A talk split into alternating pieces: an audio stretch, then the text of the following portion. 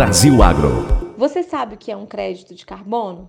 Não vou dizer aqui especialmente quais são as nuances que impactam nesse conceito do crédito de carbono, mas para ficar mais claro nosso, a nossa tratativa aqui, o nosso conceito, é possível gerar valor, é possível gerar monetização em cima de, de atividades econômicas que conseguem, né, atividades produtivas, na verdade, que conseguem reduzir a emissão de gases do efeito estufa dentro do seu processo produtivo.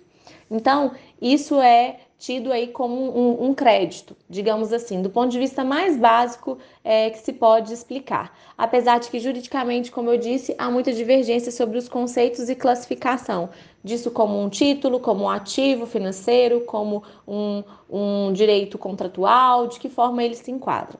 O importante aqui é dizer que no último dia 19 de maio, nós tivemos a publicação de um decreto é, que visa aí trazer alguns procedimentos para auxiliar os planos setoriais de mitigação das mudanças climáticas, vinculado ao Sistema Nacional de Redução de Emissões de Gases do Efeito Estufa. E aí, essa é uma, digamos assim, uma pauta do ponto de vista legislativo há muito esperada, mas de certa forma ela não veio como o mercado gostaria que viesse nós temos a Política Nacional sobre Mudanças do Clima, que já foi publicada há mais de 13 anos. E até então a gente não tinha tido é, nenhum outro passo à frente do ponto de vista legislativo com relação a essa temática. No Brasil hoje, nós temos um mercado que é dito como mercado voluntário.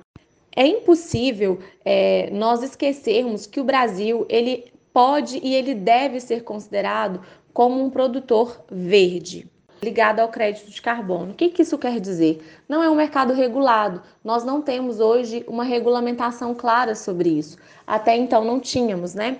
Então, é, apesar de muitas críticas sobre esse decreto publicado no dia 19 de maio, nós podemos considerar que hoje isso é um avanço nessa pauta ligada a, a, a toda a questão da sustentabilidade, a toda a questão ambiental.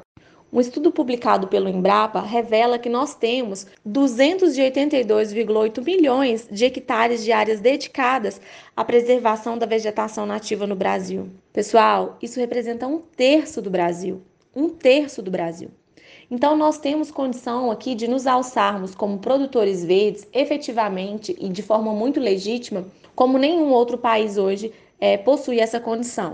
No fim do ano passado, o Brasil se comprometeu na Conferência do Clima a efetivamente reduzir a emissão dos gases de efeito estufa, visando aí evitar o superaquecimento do nosso planeta. Fato é que a, as premissas que nós nos comprometemos, elas são desafiadoras, mas ao mesmo tempo nós temos condições de fazer com que isso aconteça de uma maneira mais natural, justamente porque nós temos um cenário de, do ponto de vista de preservação ambiental, é, do ponto de vista de, de área verde preservada, muito diferente dos outros países.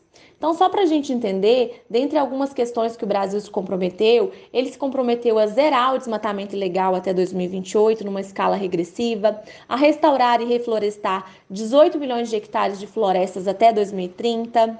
Nós nos propusemos também alcançar até 2030 a participação de 45 a 50% das energias renováveis na composição da nossa matriz energética, a recuperar 30 milhões de hectares de pastagens degradadas, a incentivar a ampliação da nossa malha ferroviária e acabar com o desmatamento até 2030. E aí a gente tem que entender que é o que é o desmatamento ilegal, tá? A gente precisa conceituar isso daqui.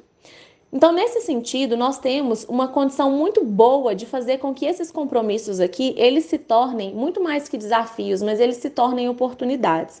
Esse decreto, ainda como um ponto incipiente, inicial, e que precisa aí também, talvez, e, e muito certamente ele vai, inclusive, talvez ser substituído por um outro projeto de lei que está em tramitação e que está bem mais avançado, muito mais discutido pela sociedade, pelos atores envolvidos. Então, a gente pode ter uma mudança desse cenário muito rápido. Mas o que é importante a gente trazer aqui hoje é essa noção de que nós estamos avançando. Essa pauta legislativa ela está caindo agora é, num cenário de maior discussão ampla, não apenas dos setores privados, do setor privado, mas também do setor público. Então, é o momento de nós usarmos esses fatores é, não como pontos que podem desfavorecer, mas como pontos que podem nos favorecer. Porque, como dito, nós somos produtores verdes. O Brasil é um produtor verde e nós precisamos utilizar disso agora em nosso favor.